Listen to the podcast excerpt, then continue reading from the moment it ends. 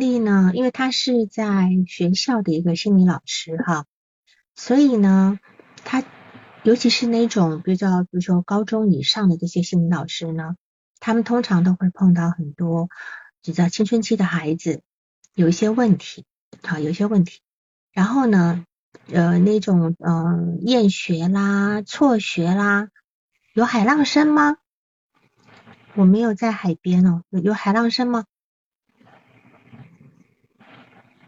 好，就是，呃，因为学校的心理老师呢，常常会有双重身份的那一种，双重身份的那种困惑，好，那种困惑就是他又是心理老师，然后又又要做心理咨询师，所以正常来讲的话呢，我们一般就是你在在学校当心理老师的位置呢，呃，是不应就不应该做一个心理咨询师的位置哈，所以在这个地方，嗯，就是这个老这个。这个咨询师呢，这个受助者呢，来到问我，就说这个孩子学习在他们学校是借读的，但是呢，学籍不在他们学校。那当然，你知道，你就知道现在这种高中以上的学校呢，其实学校方都要求你不要让孩子出事就好了，最基本的要求不要出事，但凡有要有出事，你赶紧把他推回去，推回去给他的家人，对吧？哈，就是。以保平以保平安为主的这样一个部分，就其实是蛮刻板的这个部分。那么有时候我们很难去深入做。那但是对于这样一个孩子来讲呢，或者是像他类似这种学这样的孩子，在学校时期是蛮多的。那么如果说这个孩子要在学校里面治疗，应该怎么治疗？他在问我该怎么办，因为你双重身份嘛。那我是觉得这样子就是。通常现在在高高中以上的学校呢，都有一些可以过来做义工的心理咨询师。这种心理咨询的工作呢，就让他们去做，就是一个礼拜啊固定时间，虽然不收费，好乖，虽然不收。或者还有一个方式就是什么呢？就是做一个就是呃所谓的那种团体治疗。因为我之前在那种农民工子弟小学做的那个团。带那个团体哈，那个是打破，因为小学嘛，从二年级到五年级，打破了年级的限制呢。他们班老师都把班上最棘手的孩子送过来，当然不是那种特别，就是不是特别那种，简直是无法无天。就是说，老师觉得说，哎，这孩子其实是可以的，只是他的品性啦，他的学习上有很大的问题，他把他送过来。送过来了以后呢，我每个礼拜去一次啊，去一次就利用他们中午休息时间。就后来呢，这个学这个学校的这些农民的公子弟的孩子呢，大家都成为一个好像小家庭。这些孩子里面是说谎啦、偷东西啦，呃，还有那种呃上课呃不守秩序啦等等，就各式各样的问题，甚至有那种嗯，可能类似有那种也不能讲卖淫的，就被被那些呃中年的大叔拐。拐去就是啊，给他吃一顿好吃的，然后就怎样的那样的一个孩子哈，很多。可是我带了几年下来的时间之后呢，这些孩子其实都发生很大的变化，还包括一个孩子是呃从二年级来是都不讲话的那个孩子，后来都有很大的变化。为什么呢？在这个环境里面提供一个很好的支持，他们就像在一个大家庭里面。这种团体治疗呢，会让一个来访者。就是当事人，他会把他自己在原生家庭的状态里面，就是在这个团体中呈现出来，而且他们有一种支持感，有种支持感。他们觉得说，因为他们都会觉得说，我们这个我们这个小团体是一个秘密团体哈，我们出去不要告诉人家，每次王老师来在跟我们做什么事情，但是我每次都有主题，都会做，因为孩子嘛，毕竟不像成年人的动力性团体，我每次都会给一个。呃，绘画主题哈是看影片主题或等等的游戏主题，然后我们还每年的那个学期末都还会都还会办那种就是那种送别会，哎，有人毕业了嘛哈，呃，迎新会啊、同乐会啊等等等，就是他们会觉得在这个家庭里面是很很被接纳的，所以带着这种感觉，他回到他自己的班上去呢，他有一种很好的我们讲的自体客体的那种体验。他可以把这个好的体验呢带回去他的班上，那么他的自尊感就会慢慢一点一滴的起来。所以原来这些孩子本来就不笨，那他们都是那种农民工子弟小学，都是那种被父母丢到上海来读书，有的父母根本不在身边，他就跟着某一些亲戚，或者是父母即便在身边，父母都是在忙工作，他们都得自己去呃呃安排自己的那个三餐的问题啊等等的哈，这有时候是我们很难去体会到那么困顿的环境。但这些孩子只要很好的带领的话，他们其实以后发展很大，因为他们每个人都很坚强，而且每个人都有很大的弹性的部分。那当然，在我觉得在这种呃，高中以上的学校里面，如果你是一个学校的心理老师，甚至你有一天能够愿意到学校去当义义务的心理老师，就是那种兼兼职的哈，因为现在整个在大陆是非常重视这一块的，它这种这个缺口很大，好，你们可以到直接到，甚至毛遂自荐都可以哈，就是到那个高中以上的，甚至初中的都可以。去当心理老师，然后呃就是兼职的心理老师，不知心的哈，不知心的，那每每个礼拜干抽个一天或半天去，那你可以接待几个呃学生，好，就是用正常咨询的方式，或者是你带一个小团体，带一个小团体，就是同样的厌学的一个团体，同样的就是有有有一个性质的一个分别的哈，做一样的团体。那当然这个我是想给这个老师一个建议哈。那当然，他这个来，他这个来访者呢，哈，这个收督导这个来访者，他还有个问题，就是说，他的这个来访者是不守秩序的，这是是不守秩序的，就是常常，嗯，就是每次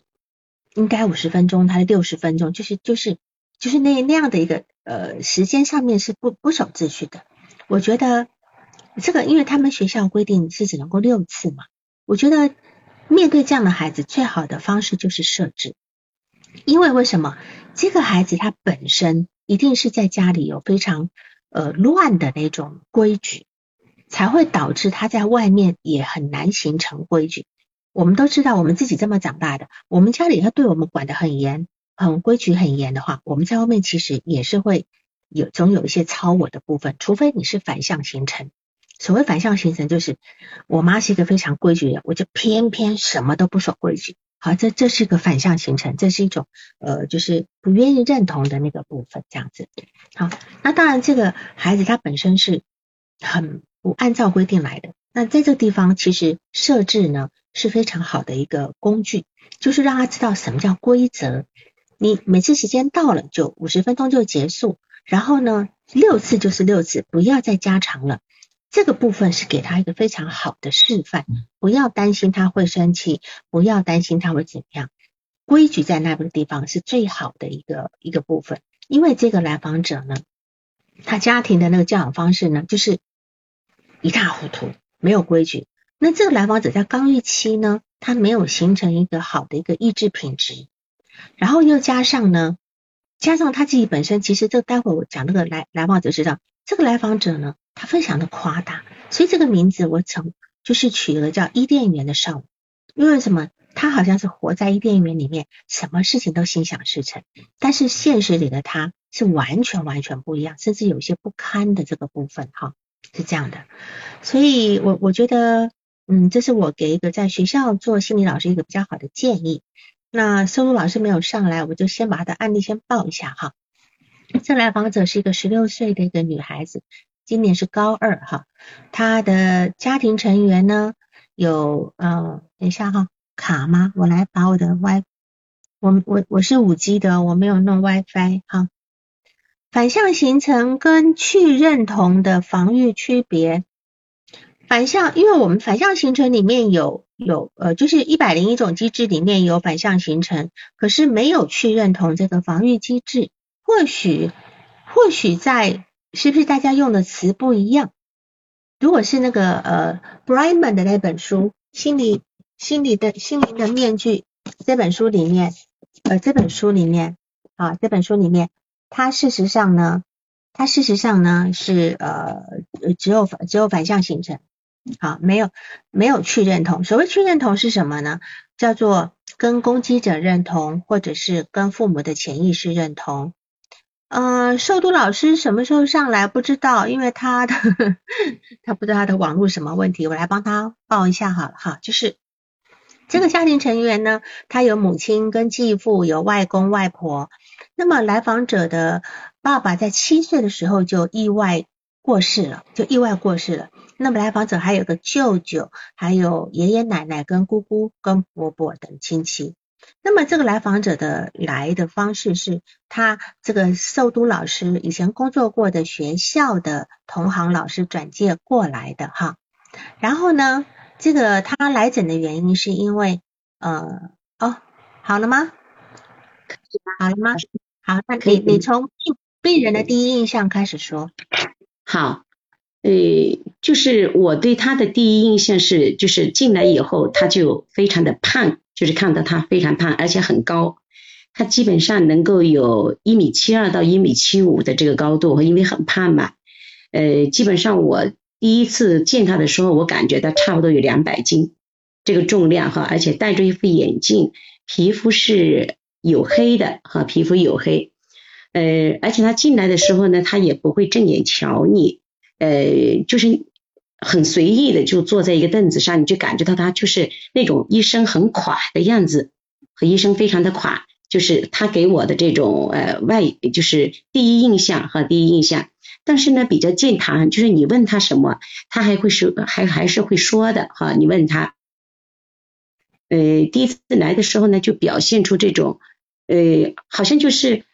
对生病的这个东西非常熟悉，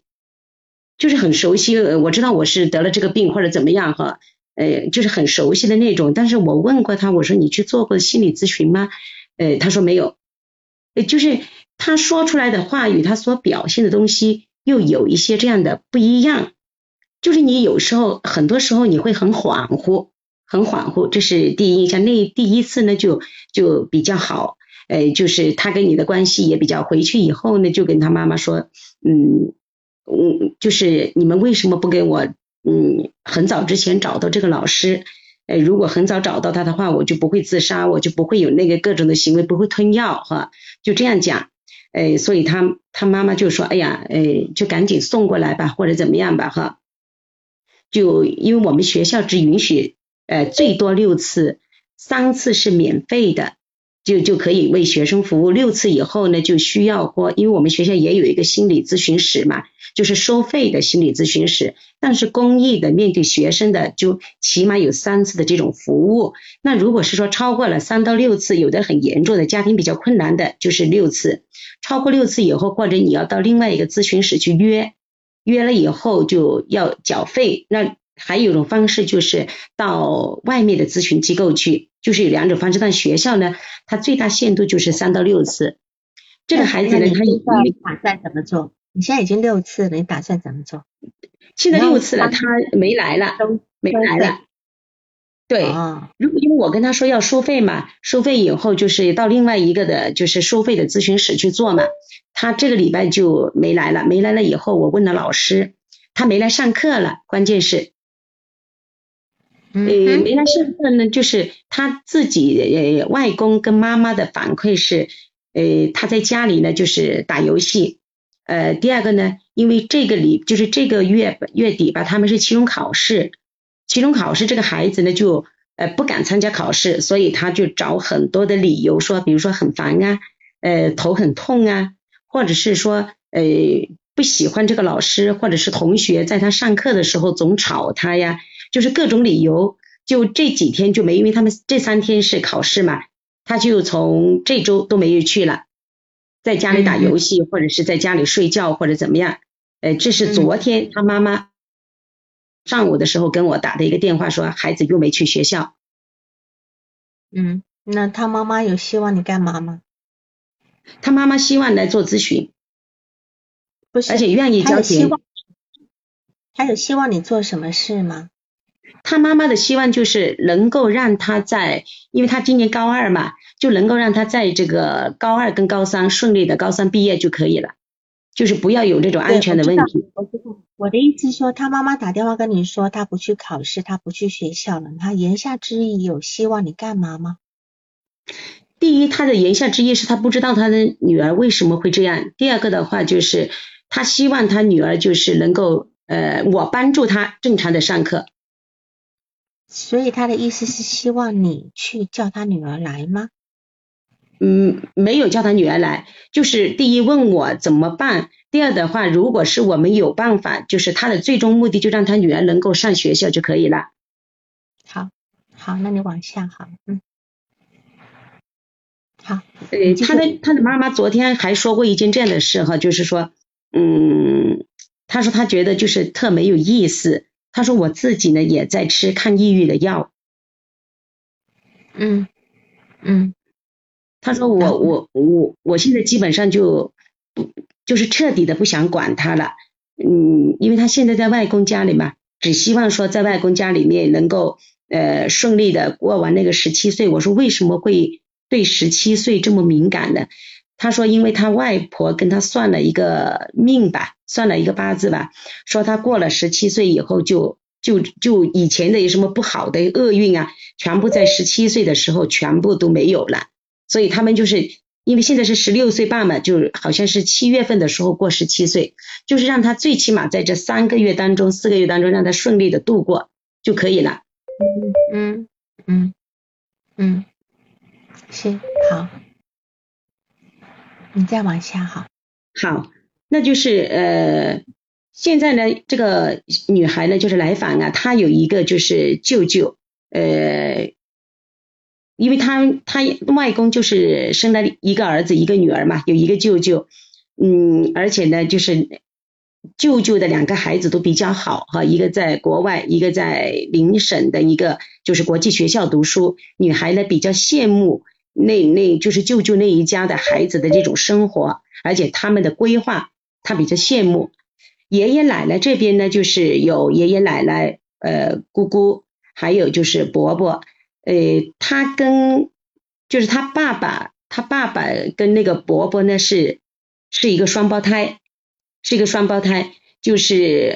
呃还有一个伯伯，就是他们他那个双胞胎的比他就是先出生两两分钟，就是他爸爸是最小的一个，最小的一个，这是他的一个家庭，就是他的呃亲戚啊，你那么病人呢，他来来诊的原因呢，就是。他曾经有过自伤，还有吞药的一个行为和经历。家人觉得呢，就是他要看心理，所以他就来了。他自己并不认为自己需要看心理。嗯哼。不过刚才老师提到的那一个哈，就是他每次呢，就是来的时候还是很准时，他就是结束的时候很困难。就刚刚老师跟我讲的那个，就是他的设置哈，呃，就是我我有一次呢，就是在在就是最后一次的时候，我我就跟他说，我说呃五十分钟，因为我定了一个闹钟嘛，就是五十分钟的时候，我说你就要结束的，而且就跟你开始的时候讲的非常清晰。他每次都会在他要结束的时候，就说一件很伤心，或者是说呃很苦恼、很烦恼的事情，就把这个时间给拖住了。你觉得这叫什么呢？你知道这里有一个，嗯，对，有人知道的，叫门把手效应。就是所谓门把手，就是我我要走之前，我手放在门把上转门的时候，突然回头跟你讲一句，我昨天曾经想自杀，就类似这种，就一下子非得非得留下。对，他让你卡在这个地方，对他让我卡在这个地方以后，后来我就说我我说你我说是。我说可能你正好有一件这样的事情，我说没有关系，要不我们就把它留到下一次的时候讲。那么他呢就不讲的话，他可以，但是他还要坐在你这里。没关系，你让他坐。就有的人他，那你就说那没关系，你你你看看你休息一下，你可以你你是可以先站起来的。哦。你不一定要开进去，但是你可以离开那一个房间，对吧？呃，到另外一个房间是吧？你他每次你干嘛的？倒个水，然后到其他地方去都可以，因为你们的工作时间结束了。嗯嗯嗯，行，哎，比较好的办法，对。好。对，因为我觉得他是需要有设置的，嗯。他是会要有设置，而且他他经常来的时候他会很准时，就是离开的时候他不会准时，他就是总要拖时间的哈。呃，有一次就他因为正好下雨，就拖了很久，差不多因为下雨就外面他没有带伞，我给他伞，他也他也不需要走，就在我这个地方，就是去，因为里面有一些书嘛，他就会翻翻那些书啊或者怎么，反正他就不会离开的那种哈。就是因为刚才老师介绍了，就是我来介绍一下他的治疗史哈。就是他目前呢是借读在我们学校，因为他外公呢是个医生，他来访的就是他来我这里的就是一年前啊，就是因为与爷爷那边呢就发生了一次较大的冲突，他一气之下呢就就吞了药，抢救过来之后呢就情绪就特不稳定，经常会有头痛，就开他爷爷是医生，就开始让他服用那个类佩酮，半年前呢他去医院检查是中度焦虑。失眠，他开始呢服用那个舍曲林、阿利派唑。那个上个月起呢，他就开始吃中药。他主要是用于说，呃，要给他减肥，给他减肥，改善那个睡眠以及便秘。他一直没有找过心理医生，曾经有过，就是去临近跨省的一个综合医院呢预约过心理专家的门诊，但是因为那个医生呢比较难约。而且呢，感觉那个每次去邻省的话，就是不太方便，所以就一直没有去。嗯，他其实对心理治疗呢，他是有期待，但是你问他，他就是说不清我要干什么。嗯嗯，他每次都说，嗯，这个是吧，那个是吧，他每次都会用这样的话语来来回答哈。嗯嗯，他来咨询一周以后呢。他就我就让他到专门的，就是专科医院啊，去进行了就是 S C 九零的一个检查，嗯，结果呢，就是他的心理健康状态呢是二百七十一分，躯体化是二点五，呃。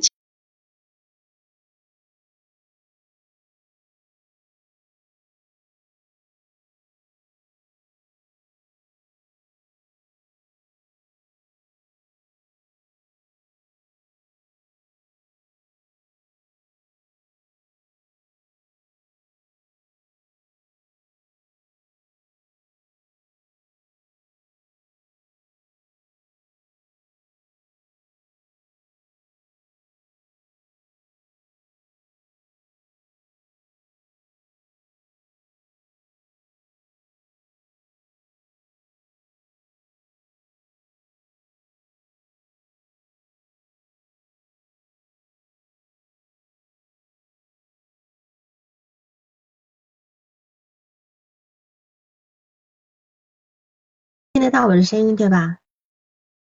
最近网络有点神叨叨的，对，有声音吗？我是我，有声音吗？有，好，我来替他讲完哈，就让他先慢慢上。就是他这个 SCL 九零呢，总分也就三百分。这来访者呢，他做了两百七十一分，躯体化二点五分，强迫症状呢是二点九分，人际关系敏感是三点八九分。抑郁是二点四六，焦虑三点二，敌对三点三三，恐怖三，偏执三点五，精神病性是三点三，还有个其他呢，呃是二点一哈。其实来讲，只要是我们我们如果学过 SCL 九，你就知道阳阳性分数平均超过三分就是有问题的。它超过三分的东西很多，人际敏感三点八九，焦虑、敌对、恐怖、偏执。精神病性都是超过非常的高，所以其实这个来访者呢，这这他几乎所有标准值的翻倍。这个班尤其是人际敏感特别的突出，所以其实由结果来看呢，这个人呢其实不容乐观。他虽然说已经是呃已经虽然是十六岁，还不能够诊断为他是一个呃什么样的一个状态啊，什么什么样的一个人格障碍，但是呢。他这种偏执边缘已经非常明显，所以我是挺担心他不仅仅只是心理咨询可以做到的一个工作，好这个部分。嗯，当然 S C 二九零到目前为止是是一个是最好用的这个部分。然后再来呢，就是他的外公呢是一个是一个医生，对吧？他其实他们家呢，其实好像对外公是非常推崇的，所以外公。帮他安排了学校，安排了各种，还帮他安排了这个找了咨询师，是是外公认可了以后呢，他们全家有有也就跟着这个这么一个认可。那么对于这个来访者呢，他的妈妈，他的妈妈也是那种就是那种呃说风就是雨，然后脾气忽上忽下的，很不稳定的。然后来访者的爸爸呢，是一个喜欢到处旅游的人。好，就是几乎都不着家的，整天就就是跟这些途牛呃途就什么驴友一起玩的。所以他的父母在来访者三岁多的时候离婚。那么在此之前，我们就知道这两个皮这两个像个孩子的父母呢，其实是是他爸爸的工作也是爷爷安排的，他妈妈的工作呢是是呃呃外公安排的，对吧？这两个父母其实都像个孩子一样，那么性格上都是很不成熟的，而且他们三岁多就离婚的时候，我相信在此之前，他们夫妻两个就吵吵闹闹的。然后在这个呃案例里面形容到那个自来访者的母亲说一惊一乍，脾气暴躁，就一惊一乍，脾气暴躁。这样的人呢，其实对一个孩子的性格养成会有很大的影响。嗯，因为孩子稍微安静一点的时候，突然妈妈一下抱起来了，就一下很很很惊慌，一下抱起来了哈。那么，而且这个来访者他最大的问题点就是他总是不愿意承认自己的问题，他把他的问题通通说是外界。那么他不敢承承担责任，他也不敢去去承认错误，所以他一定跟他小时候这个养育是有关的哈，因为他也许他小时候如果承认错误的话呢，后果是不好的，而且呢常常会那个呃养育者常常会混淆这个事跟跟事跟人，就是当一个孩子做错事的时候，这个养育者呢可能就就此推翻了所有这个来访者的这个孩子所有的过，所以有时候一个。一个人会习惯说谎，是因为他必须严防死守，不能够绕一点点的把柄在呃父母的手里，否则呢，说实话是更惨的这个部分哈。所以为什么有很多人会会这个样子？然后呢，其实他们这边还提到，就是说这个母亲呢，她是那种就是。呃，小时候就曾经有过，好像受过惊吓，好，一直在家里很受宠，又是老小，一直很受那个外公外婆的溺爱，想怎样就怎样，就是而且不，他的婚姻啦、工作啦，还有抚养孩子方面都是很不成熟的哈。然后呢，这个来访者在五岁的时候呢，曾经做过心脏搭桥手术，就是有先天性的心脏病，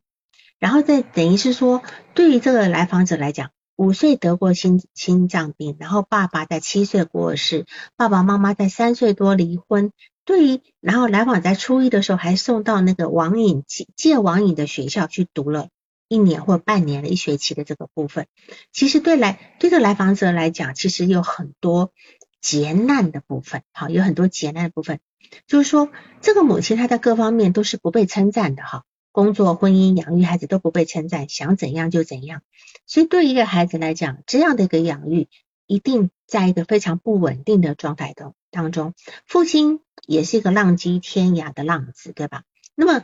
这样的一对父母，彼此或许他们两个非常合拍，哈，就是这样，都是那种呃非常呃说风就是雨的那种人哈。然后，但是对于一个孩子来讲是一个灾难，就会让我想起那个扪心问诊，哈，扪心问诊里那个。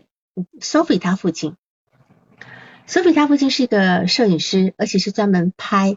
呃，就是拍呃模特儿，而且是那种比较偏人体人体摄影的那模特的那种摄影师。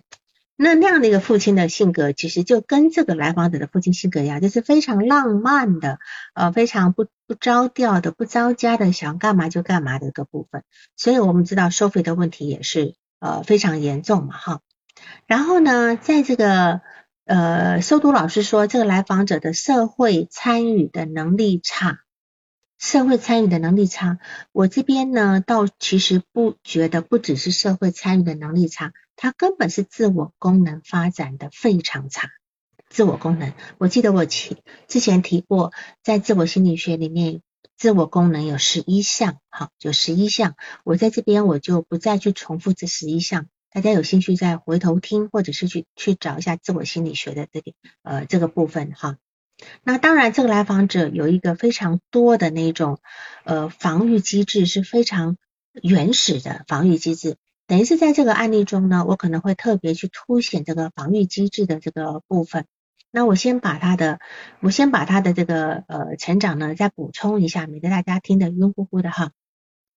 刚刚你讲过，他三岁多父母呃分手，对吧？然后他七岁母亲过呃父亲过世，然后前两年呢，他的母亲又再婚了。呃，当然他母亲的再婚呢好像还行，但是呢，他是从小从初中开始呢，初一去了一个网瘾学校，初二呢读了一年不喜欢，就换学校，等于他初中读了三个，到了高中的时候呢，去了一天就不喜欢了，就不去了，又换了一个学校，就是呃收读老师的个学校，所以他高中等于是两个学校，从初中到高中总共就五个学校，总共就五个学校哈。那么我来说一下他这个呃成长史，就是他的他他的。离婚以后，父母离婚以后呢，呃，他他就一直由外公外婆来照顾，直到现在。七岁的时候，父亲过世，哈，然后呢，外公对他其实是呃也挺照顾的，因为他他外公几乎是在家里的那种呃大家长，哈，在一个大家长。然后呢，他的父母当年呃没有离婚之前呢，是关系不好的，一天一天到晚打架，然后动不动呢就会把来访者受到送到外公外婆家去。那么在来访者的叙述里面呢，父亲是非常喜欢他的，经常带他去旅游啊，直到他现在印象都非常深刻。但是外公反倒是反馈给来访者说什么呢？说你爸爸爱对你的爱不是真的爱哈，而且呢，他在他在这个外公外婆家对你啊总是呼来喝去的，很粗暴啊。这个你看这个来外公给的是这样一个信息哈。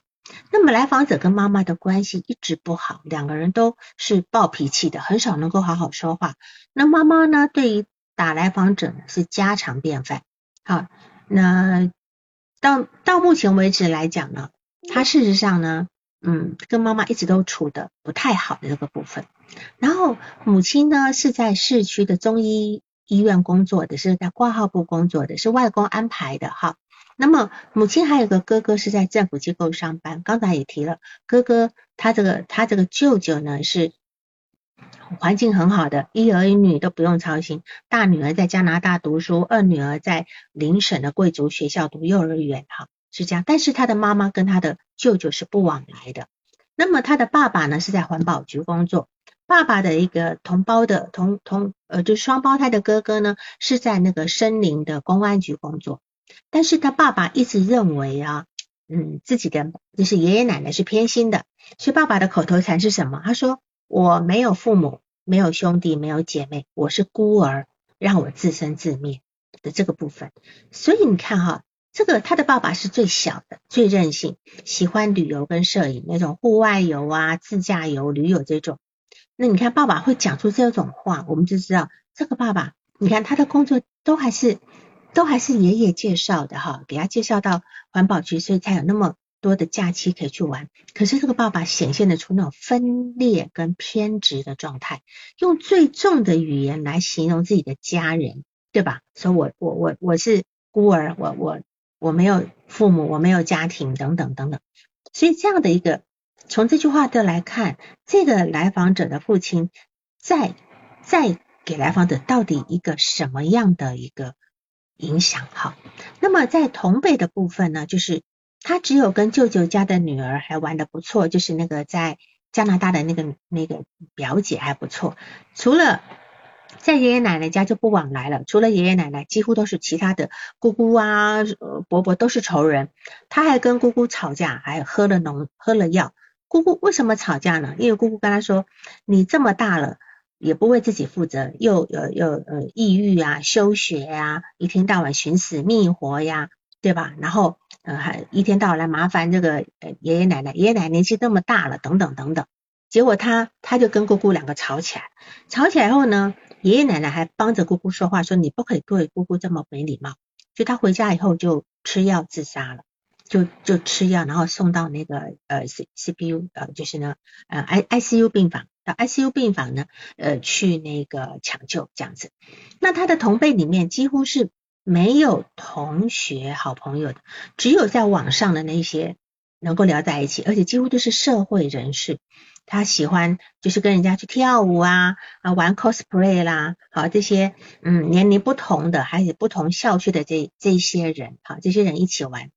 然后他印象记忆比较深刻的部分就是。嗯，父亲带他都是去玩的，然后母亲跟他都是在吵架的，很暴躁的，而且他所有去的学校都是外公安排的，所有的兴趣班都是大人选好的，他自己是没有什么呃机会跟权利的这个部分。那当然，那个求学的经验呢，我刚求学我刚刚讲过了哈，这个部分。那么在在这个跟父亲的关系上，刚也说过了哈，他跟父亲所有的印象都停留在那些旅游上，因为当时有很多照片，但是他跟父亲的那种的的状态呢，其实回忆起来是很美好的这个部分。那他跟母亲的部分就是这样，总是吵架，一吵呢，他就拉黑母亲，然后离家出走，就是这样子，他就永远用这种方式在对待母亲。那么他小时候呢是被小学是被霸凌过的，可是他被霸凌的时候呢，他的妈妈会说：“你要主动跟人家搞好关系呀，为什么别人不打别人要打你呢？”好，就这样子，所以他就自己把自己弄成那种谁都谁都怕我那个状态，好，然后他现在的状态就是在教室里面呃睡觉，好，然后很少讲话，所有活动，所以变成班上所有活动老师也都不叫来访。他虽然在这个学校还待得下来，可是几乎就是一个边缘跟游离的状态这样子。那么。再来呢，就是说，呃，当然他最好也只有那个表姐，表姐跟他说，以后你来加拿大，加拿大的人呢喜欢胖子，胖没有关系，在那里很自由，而且呢，这里也同也允许同性恋的啊这个部分，所以他现在的憧憬就是他以后可以去国外哈，这样子这个部分。然后在移情反移情的部分呢，就是说来访者现在是这样。上课总是睡觉，要总是要请假，说自己身体不舒服。然后呢，呃，外公很着急，对吧？哈，他其实这个来访者几乎是一个摆烂的状态，啊，很无所谓，对吧？很无所谓。那么再来呢，就是，但是他现在的问题就是，他对咨询师很依赖，可是呢，他觉得他把咨询师当成是一个借口。以前呢，啊，就会跟家里讲说，我身体不好，我很烦，我不想读书。现在呢？更是把更是把咨询师当成借口可以请假了，对吧？哈，然后而且他外公外婆呢，还有他的妈妈呢，也会发短信告诉咨询师说，哎呀，你你帮我跟这个来访者说说呀，等等啊啊，或者来访者也会跟咨询师说，哎呀，你去跟我家里人说什么什么，所以来访者会觉得他呃咨询师会觉得他卷入了，这个性质变了，这个性质变了。那当然这一个月以来呢，这个。来访者呢有变化，六次的咨询。来访者的变化是什么呢？在家里跟妈妈不吵架，不吵架了。虽然也呃虽然也吵，但至少不会拉黑，好，微信不会拉黑，顶多不回。然后呢，也会开始跳舞跟减肥啊。那因为咨询师要求他每天要至少运动半小时，要出汗哈。先支持呃先坚持四十五天。那那外公就反馈说，哎呀，这个来访者除了弹古筝跟这次的运动能够坚持之外，以前什么事都坚持不下来。所以他们家庭会认为这个咨询对来访者是有帮助的，哈，是有帮助的。但在这个地方呢，咨询师的卷入，呃，卷入过多了，卷入过多了，哈。所以在这个地方，我我觉得，嗯。当然，我们来看一下这来访者的问题呢，其实是很典型的嘛，哈，就是那种青春期的孩子，就是又懒又不又又又把问题都推到推到外面，好，推到外面去，好，他认为他会认为是都是呃呃你们没听懂我说什么，呃是你们怎么样的，就是他所有的问题全都是外界的问题，不是他自己的问题。那我们来看一下这来访者的一个。呃，防御哈，就说这个来访者呢，你看他一来一米七五，两百斤，坐在瘫在那个椅子上，黑漆漆的，然后头发盖在头上的那种感觉，其实是一个非常没有活力的样子。这么大一个人在你面前，黑乎乎的，然后没有生气，没有活力，我我我不知道咨询师是一个什么样的感觉，根本看不到他属于青春女孩的样子。但是呢，倒是可以回想到他跟他父亲一起旅游的样子，是吧？他他在讲起跟他父亲旅游的时候那种开心，是否他的开心其实从那个时候就已经没有了？虽然他的他的爷呃他的外公如此形容他的父亲哈，然后在这个地方来讲，呃他在跟他的姑姑吵架那一次呢，他的自杀是基本属于自恋性暴怒的部分，他没有办法面对这种羞耻感。因为他本来就一直用否认的方式来维护自尊的，哈，但是呢，他又被姑姑狠狠的把他那块遮羞布给掀开来了，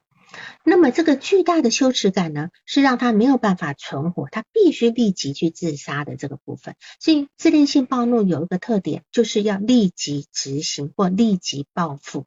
他的死亡。他想要去死的这部分就是一个报复的部分啊，一个报复。然后呢，我们刚刚讲到他这个呃，这个呃，他的 SCL 九零的地方是非常呃吓人的哈，这个这个分数非常，所以这个这个来访者是一个非常困难的一个来访者这样子。然后再来，我们再看他的这个呃，就是他的那种防御机制的部分。防御机制，因为这个来访者他的防御机制是非常明显，他呢会出现，因为咨询师说他出现问题的时候，在情感跟行为上面呢是不能够很好的区分开来。事实上，这是什么？这就是付诸行动。付诸行动就是我们在防御机制里面讲的付诸行动。譬如说，来访者突然之间想去艺考，然后需要四万多的学费，结果呢？还还跟跟家里说这包过的，这包括四万块的学费是包过的，但是家人觉得不靠谱，就就不同意，他就马上马上立即离家离家出走，而且根本不听解释跟原因。你问他为什么没有办法说把你的怒气表达出来，他只是一直跟咨询师反映什么？反映一句话：他们不是人，他们不是人。好，你看一个十六岁的女孩子用“他们不是人”的这句话。这他这他其实是他没有办法把自己内在的那个愤怒说清楚的。好，比如说这个这个这这句话其实就是一种分裂的防御机制，非黑即白，就反正不同意他的人，不不不配合他的人，就连人都不是了。好，就这样的部分。而且他还用一个只会用刚刚讲的说他他没有他他的情绪是指直接跳到。直接跳到那个就是那个行为上面，所以呢，他只会用愤怒来表达，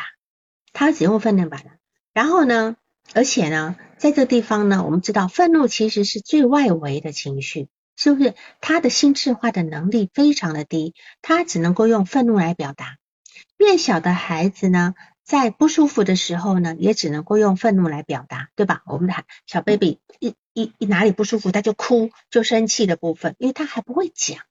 但是这个来访者就在这个阶段，前语言期的阶段，他不会说，他只会用愤怒来表达，说出一句话就是他们不是人，对吧？好，因为他的情绪没有分化，分化的意思是什么呢？分化的意思就是说。我知道我这个这个时候我是伤心，我知道这个时候我是委屈，或我这个时候是觉得很羞耻，或者我觉得很烦躁。所谓情绪分化，就是说你能够把这个事情带给你的负面东西，你能够很细的去分出来，好，很细的分出来，然后呢？当然，咨询师说他是个情绪外化，我倒觉得情绪外化不是用在这边形容这个东西，这个是情绪没有分化，但是他有很多情严重的外化的问题，我们等一下再来再来讲这样的哈。那么他在关系方面呢，咨咨询师说他在关系方面是依赖又孤僻，请问依赖又孤僻，在放在我们的依恋理论来讲，它是哪一种依恋呢？你们觉得？一个人依赖又孤僻，你们觉得？咨询师形容的很好，依赖又孤僻，就几乎把这个依恋的人格讲得很对，矛盾，矛盾，矛盾型依恋，矛盾型依恋又可以叫，又可以叫做回避型焦虑，焦虑回避型依恋，矛盾型依恋是把前面的安全依恋跟回避依呃呃不安全。呃，回避依恋跟那个就是不安全依恋合在一起，好，有有焦虑型依恋跟回避型依恋合在一起，所以矛盾依矛盾型依恋其实就是焦虑回避焦虑依依恋，它有不同的说法。那么你想看一个人既依赖又孤僻，混合型是另外一种，那种可能是第后来第四种，那种很糟糕，很糟糕的，好。就是要别呃，比如说往往讲的哈，要别人离开又要别人靠近啊，这是很矛盾的，对吧？依赖又孤僻，但是呢，我觉得这种人他是怎么样？他如果他是处于自恋状态，如果他是处于自恋状态，他他就会把别人作为工具人来满足自己的需求，因为他的内心根本不想建立亲密关系，或者是不相信亲密关系。但是又需要滋养，吃够了就离开，对吧？就好像那个恒河猴实验一样，哈。渴了就去铁丝猴猴那喝铁铁丝猴妈妈那边喝个奶，想温暖抱抱呢，就去绒毛猴妈妈那边抱一下，但是都只是一下下，他就离开了，就就离开了。那么对于一个对于一个情绪化的母亲，对于一个不不稳定的父亲，就是来访者对吧？好，他只能够独善其身，他为了保存自己，他只能够夸大的夸大自己的这个部分。然后，否则他在心理上是没有办法存活，没有办法存活的部分哈。好，然后呢，再来呢，就是说，呃，我记得在南希的那本书里面，好，就在讲那种自恋性人格里面，他提到罗森菲尔德呢，在一九八七年的时候，曾经提出薄脸皮自恋跟厚脸皮自恋，对吧？那这个是从内在心理状态，还有从外在行为状态来区分。但是我觉得哈，我自己有种区分方法，就是从心智化了可以来区分两种自恋状态。同样是在自恋发展过程受挫的孩一些孩子呢，也会有两种不同迥然不同的发展面向。第一种，第一种人在自恋受挫的时候呢，他的夸大自己呈现，他会用一种很强迫的防御方式来巩巩固自己的字体。他譬如说，他强迫学习，他让自己表现得非常优秀。那这种人呢，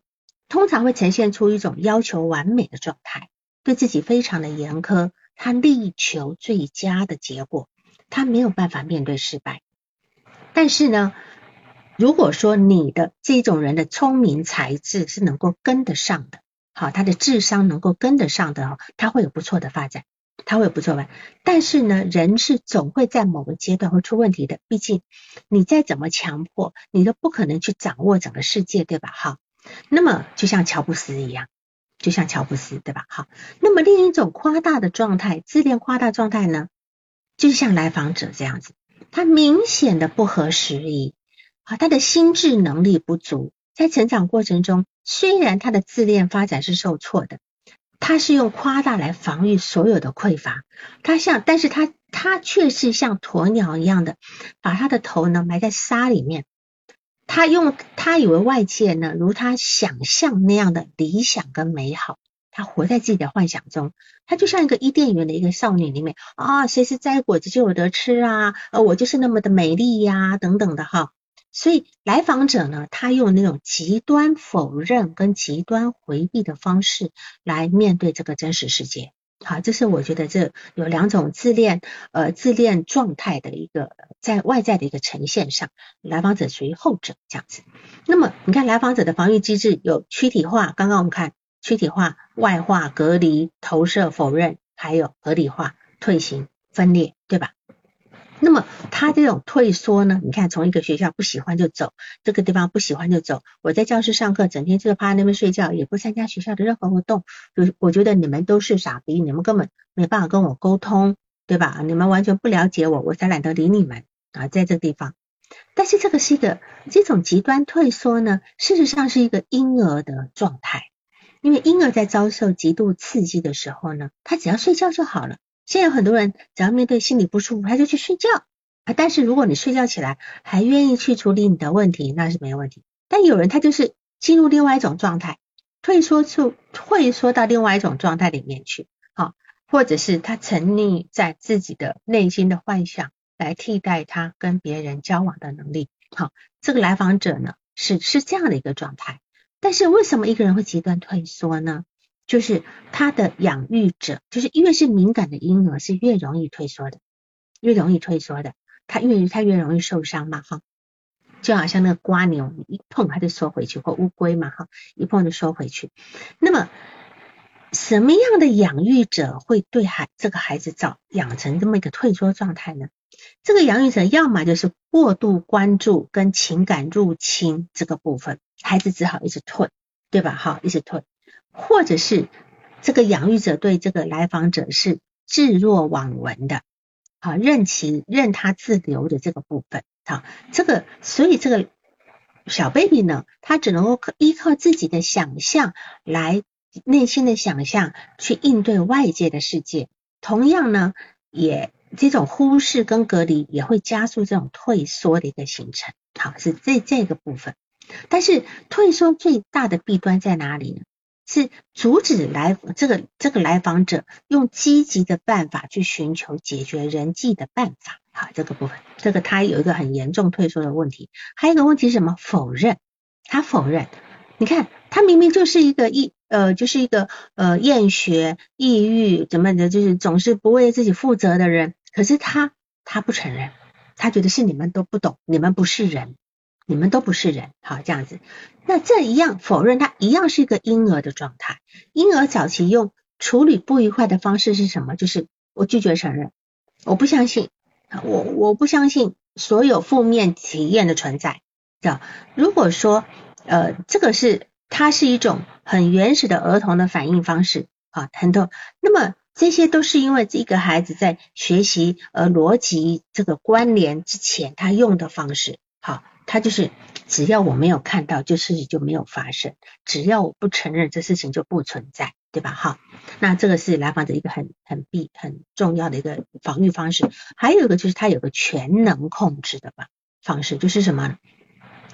我们讲 f o n e g y 在那个就是在他的心智化理论呢 f o n e g y Peter f o n e g y 呢，他就提到一个婴儿的前十八个月的状态是一个心理等同的状态。所谓心理等同状态什么？就是我心里怎么想，外界就是那个样子。可是到了我们慢长大，我们会把心里所想跟外界会慢慢慢慢的调和，我们会会我们把外界真实状态慢慢融入到自己的内心。可是他呢，没有，他还是用他的全能的这个部分在控制外在性。人家一不满意我，我就自杀；你不给我，我就离家出走。我等等等等，用用行动用行动化的部分嘛，好。所以在这个地方呢，在这个弗洛伊德他的他呢就认为这个状态叫做原始自原原型自恋或原始自恋，这是弗洛伊德说的那个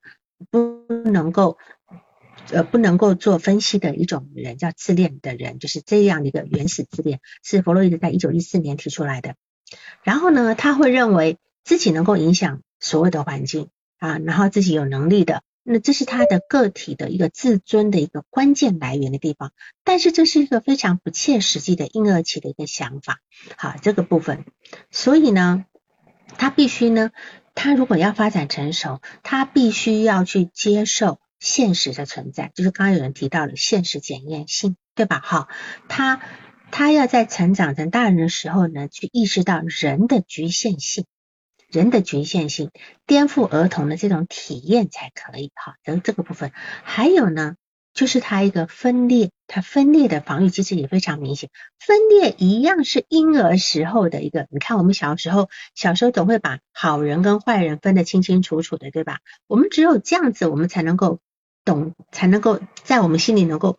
确定下来。我们没有办法容容许一个模糊性的部分。你看，就是我们。在在三岁之前发展出一个呃客体恒常性之前，我们是很难去容忍一个客体是同时有好也同时有坏的，对吧？哈，那这个是很难。所以为什么那些谍战片里面，往往那种最好的那个人，他最后发觉他是个大坏蛋，都会让我们非常的讶异。为什么？我们每个人都多多少少有这个分裂的状态，就是。我们还是会很习惯去去先判定这个人是好人还是坏人。我们不如果我们不如如果不先判定，我会很难受。所以他们现在这种电视电视剧或电影都喜欢玩这个游戏，让你到最后突然颠覆了一下啊，就突然觉得好精彩这样。好，这是一个分裂的一个部分。好，在这个地方来讲，嗯。就好像共和党跟很多政治，共和党跟民主党啊等等，总要是呃两派的要分得很清楚这样子哈。然后当然呢，这几种防御机制，我刚刚讲的这几种防御机制，就会导致自恋，就会导致一个一个一个自恋的一个状态。譬如说他的自杀，跟别人发生了一个严重的冲突，他的情绪失控等等等等，都是因为这些呃自恋暴怒的一个。形成哦，解决督导第二个问题，好，好，然后呢，来访者还有一个部分就是他的一个行动化，就是付诸行动，动不动就付诸行动，动不动就休学，动不动就怎样，这个地方呢，其实还是一个婴儿期的部分。我记得呃，在字体的分析那本书，科普特的字体的分析里面有说提到一句话，他用的是行动化，就是付出行动。他说可以理解为一种沟通方式，但是这是个婴幼儿的沟通方式，它是一种面对世界全然的原始的担忧。当他心里有恐惧的时候，他就用行动化来表示。好，然后呢，他的行动跟思维之间是没有区隔开来的。就是当一个人习惯用行动化的时候呢，他的行动跟思维是连在一起的，就马马上就做，马上就做这样子。而且对于来访者，觉得这是非常有必要，而且是非常有效的一个部分，这样子。好。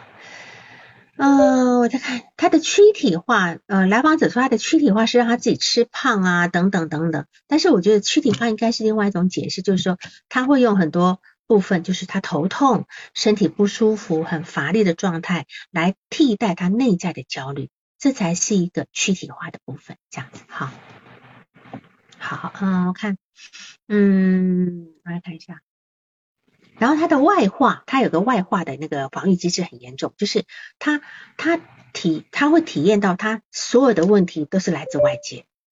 然后他自己不需要再负担任何责任。是这个这个东西跟投射有点类似，但是程度更深。投射只是在想法，但是他是连行为都认为这就是外界导致我这样的。其实这个外化呢，我觉得跟他妈妈有点像。他妈妈也是一个这样的一个状态，把责任往外推，好，体会到重大的影响都来自外界，然后不用再负负担责任的这个部分，就是说，他的意思就是说，我怎么需要为这些事情负责呢？我怎么可以去这些失败怎么都归咎于我呢？好，呃，就是你们这样子才导致我这样子的呀，啊，等等等等，那这种人他全都是一个外化的一个状态，这样子。啊，还有他还有情感隔离呀，哈，他不是情，他其实不是情感隔离。刚刚呃，咨询师说他是情感隔离，他不是情感，他是情感未分化。我刚讲的，刚刚我提过未分化的那个问题了哈。然后咨询师呃提到一个问题，就是说他的工作是先建立关系，形成信任而非依赖的关系。其实呢，我觉得要依赖的。一定要先依赖你跟你的来访者工作，一定要先依赖，呈现他跟最初客体的关系，然后再慢慢慢慢的让他独立。你不可能一开始就不让他依赖的部分。嗯嗯，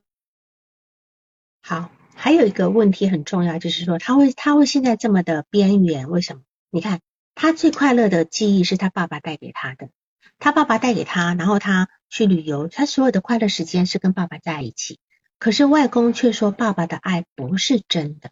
那么对一个价值观还没有形成、没有稳定的孩子来讲，这个东西是非常非常的致命的啊！他他就没有办法相信他所看到的事情是否是真的，他会怀疑他自己的内在世界，所以他的内心世界是会混乱的。这样好，那个。收入老师，哎，老师，老师，好，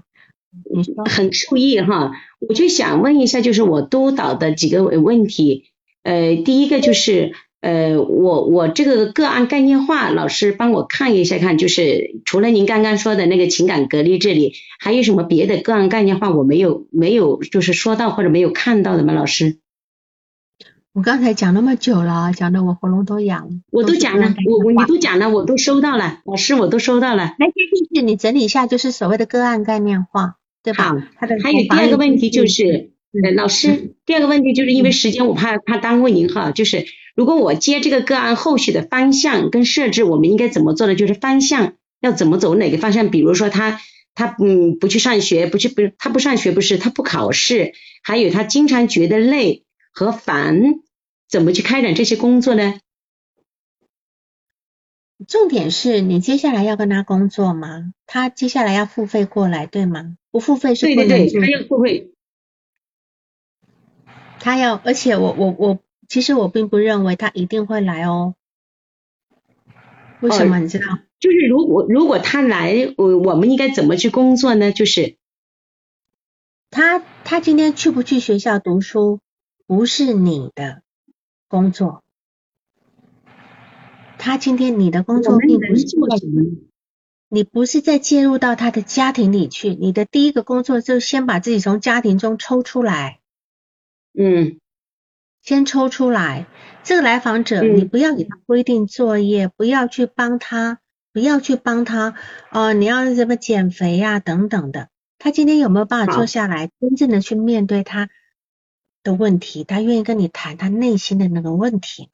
他现在还在跟你云里雾里的，他还在利用你去告诉他家里我要干嘛，我要干嘛。他跟你的还没有开始工作。所以他现在，他也许我为什么会说他有可能不来的原因，因为他撑不下去了。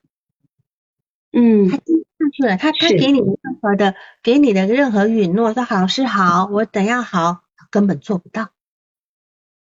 所以他就是我感觉到他他做不到，是的，来了，知道吧？他是已经呃薛定谔的吗？他是有在吃药，已经有在吃药了这个部分。所以首先呢，是的，这个来访者呢。他，我刚跟你讲，他的自我功能非常的差，他其其实没有，你是完全没有自我功能的人，你不要去介入到他家里的部分，你要，你也不要接受他妈妈给你的指令或他他们给你的给你的那种就是期待，我们有时候会被被拱在那个位置下不好下来呢，不好意思下来，就说人家这么这么的信任我们，对吧？但是这个这个父母跟外公是要在教育的。所谓教育的意思就是怎么说呢？就是告诉他们，等等等等，你你应该在什么样的位置上面对吧？你做母亲的，你的脾气要要要控制住，不要一惊一乍的，对孩子不要一下子疼的不得了，什么都给，一下子又又又打又骂的，不是吗？我们是要对父母是要是指导这个部分，嗯是这样的，然后。嗯，哎，王老师，昨天他他妈妈是说了一个这样的问题哈，因为他爸爸不是过世了吗？很久了吗？我就问了他一下，我说他爸爸就是是呃就是胖啊瘦啊高啊矮呀哈，我就问了一下他爸爸的，就是简单的，他说他爸爸是身高有一米八二，呃胖有一百八十斤，然后呢，脾气也是这么。就是他说他爸爸也是一个说话不算话，就是从来不对自己负责的人。谁说的？他妈妈。他说本来他不用死的，他是去了那个山上旅游下来了，下来了以后呢，本来就他就没有问题，因为他有哮喘嘛。但是他看到有一个驴友来了，他又上去，人们就提醒他说你带了药没有？他说没有带药，不要紧。结果上去的时候就突然发病，就就就。那一天就完了。他的父亲也是一个全能夸大的人啊，明明自己，嗯，明明有这样的一个基础疾病，他也不会带的药，对吧？嗯，这个部分也也是一定要有点否认啊，就是很全能，我自己是不会有问题的。说他爸过世的很早，过世的，当然他会不会受他受他爸爸会不会受他爸爸的有一些影响呢？我相信会有的，因为他最快乐的时间是跟他爸爸在一起。那你觉得受他爸的影响是什么呢？是的，是的，他受他爸爸的影响很大。虽然说他回忆不起来他爸爸就是具体的模样，他每天都是看相片。那大，这重点受他爸的影响什么呢？不说话不信用吗？没有信用吗？不是，他就是受他爸爸的影响是什么？就是爸爸觉得对的东西，就是我要到外面去，就是我的世界在外面，就是。呃，家里对我的这种捆绑，他们都不是。如果是人的话，就是允许允许我会会会有自己的想法，会可以做自己喜欢做的事情。在青春期的孩子都有这种想法，不是吗？青春期的孩子都会觉得家里人是捆绑自己的，但是这个孩子重点他有能力出去吗？我感觉他没有能力。对呀，所以你现在就是你工作是要让他跟这个世界接轨。也许他也许会不高兴不来了，那就那你你你你还是得做你的工作，对吧？你你尽量共情他的不如意，但是你也要让他知道这个真实世界是什么。你并不是的他跟他家里的一道桥，而是你是他的一扇窗，对吧？你是要带着他看外界的。不是带着他跟家里斗的，嗯，是是这样的，所以你对于他的孩子的肯定不确定跟累烦呢，你你他一定他的累跟烦是因为他现实太困困难了，他没有办法去去面对这个困难，所以他累跟烦呀。一个整天在学校趴在那睡觉的孩子，我要说我早崩掉了，我早神经病。能够去学校，每天去学校能够趴在那边睡觉，我就我要我就要给他拍拍拍拍手了。你知道有多困难？是的，是的，老师说的是是的。我们要看到他不容易的地方，好，就虽然他在他在学校那个样子，什么都不参与，他至少去了吧？他至少去了，对吧？那你可以说好，没关系，因为我也碰过很多这种来访者，就是他去学校就是趴在那边不什么不做，老师也不敢管他，就生怕他嘣的一声跳出去了。嗯，但是我还是会去很支持他，我说是你，嗯，我会看到他的不容易，他只要知道有人知道他不容易。他才有力量站起来，这是你接下来的工作。好好好好好的好的好，那今天就这样子可以吗？还有其他问题吗？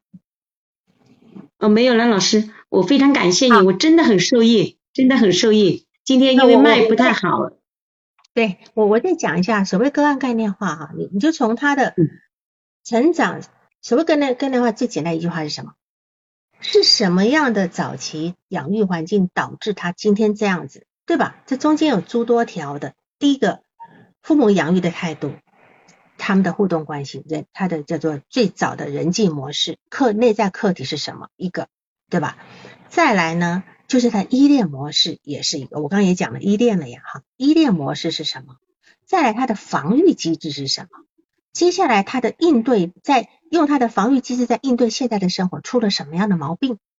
好，我是针对这个案例用这几个特质，但也许其他的不是，是吧？因为他目前最重要的自己，那这几个整理起来就是他的个案概念化，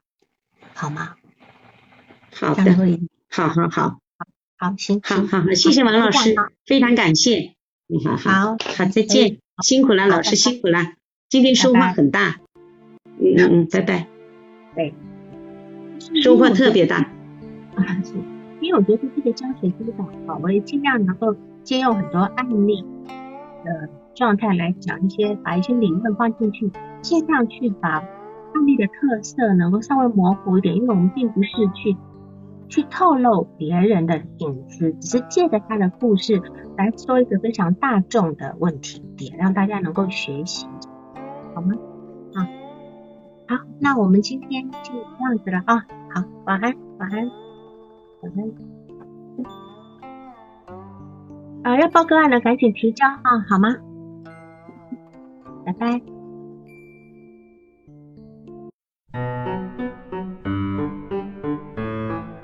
本次督导完毕，喜欢请留言或分享哦。需要报个案的老师，请查看我们喜马拉雅主页个人简介，也可以在微信公众号搜索。心师之友，关注微信公众号后，联系微信客服进行预约，报个案完全免费哦。